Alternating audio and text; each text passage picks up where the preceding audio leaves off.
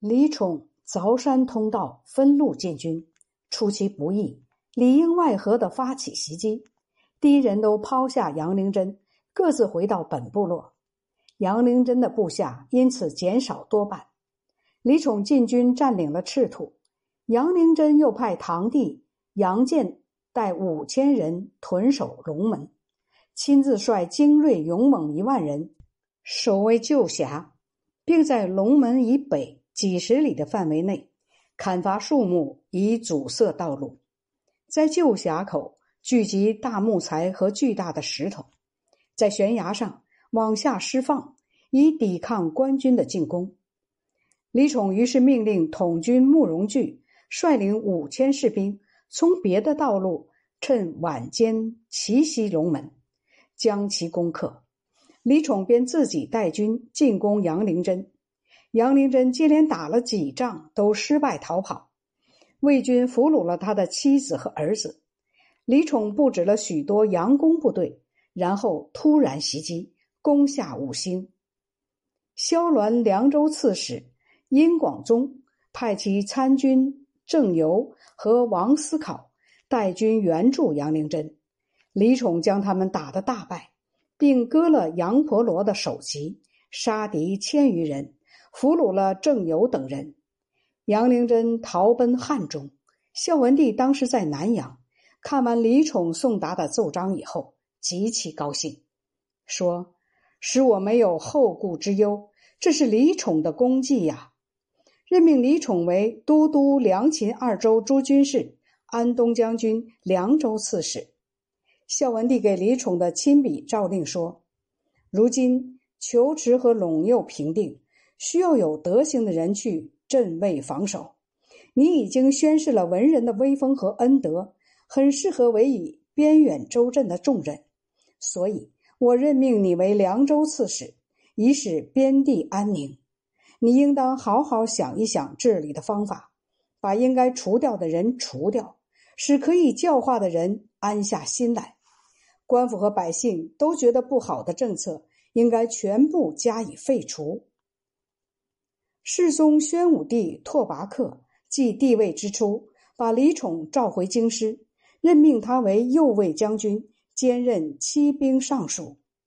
不久，又加服军将军。正式就任骑兵尚书，后来又转任左卫将军、襄州大中正。鲁阳蛮人柳北喜、卢北燕等人聚众反叛，蛮族各部落群起响应，围攻胡阳城。游击将军李辉原先镇守该城，这时全力抵御，而叛乱者力量很强大。世宗下诏任命李宠为史赤节。都督征蛮诸军事，率军讨伐叛乱的蛮族。蛮人数万，屯守地势险要之处，以抵抗政府军。李宠连续作战，将其击败，杀卢北燕等人，把一万多户蛮人迁徙到了幽并等州。世宗追赏李宠先前平定敌人的功勋，封他为魏昌县开国伯，十亿。五百户。东荆州蛮人樊安在龙山召集部众，妄称皇帝。萧衍与他相呼应，派军队接应樊安。众将领前往征讨，都失利。于是任命李宠为史赤节、散骑常侍、都督征蛮诸军事，升其军职为镇南将军，统领步兵和骑兵加以讨伐。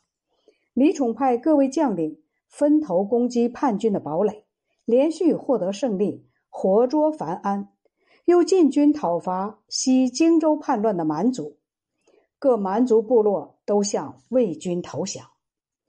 朝廷令李宠为史赤节，兼任侍中、东道大使，根据地方官员政绩的好坏加以提升或者贬斥。李宠获得名于赏罚的名声，转任中护军。后来离京为地方官，任散骑常侍、征南将军、扬州刺史。诏令说：对付敌人要随机应变，计谋运用要有多种变化。如果攻击敌人右边，其实是为了救我方左边，很快就会起到同样的效果。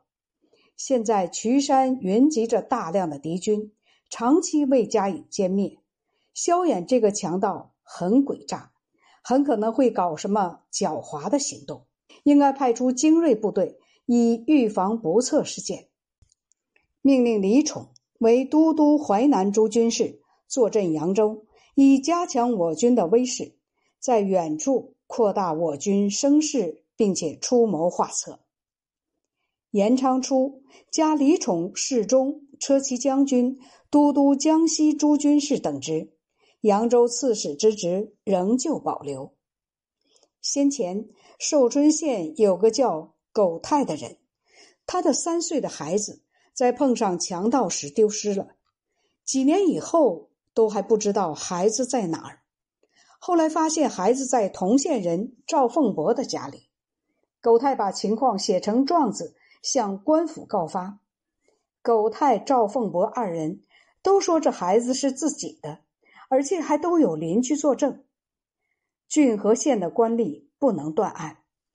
李宠说：“这个很容易弄清楚。”命令把两个父亲和孩子隔离开来，不得见面。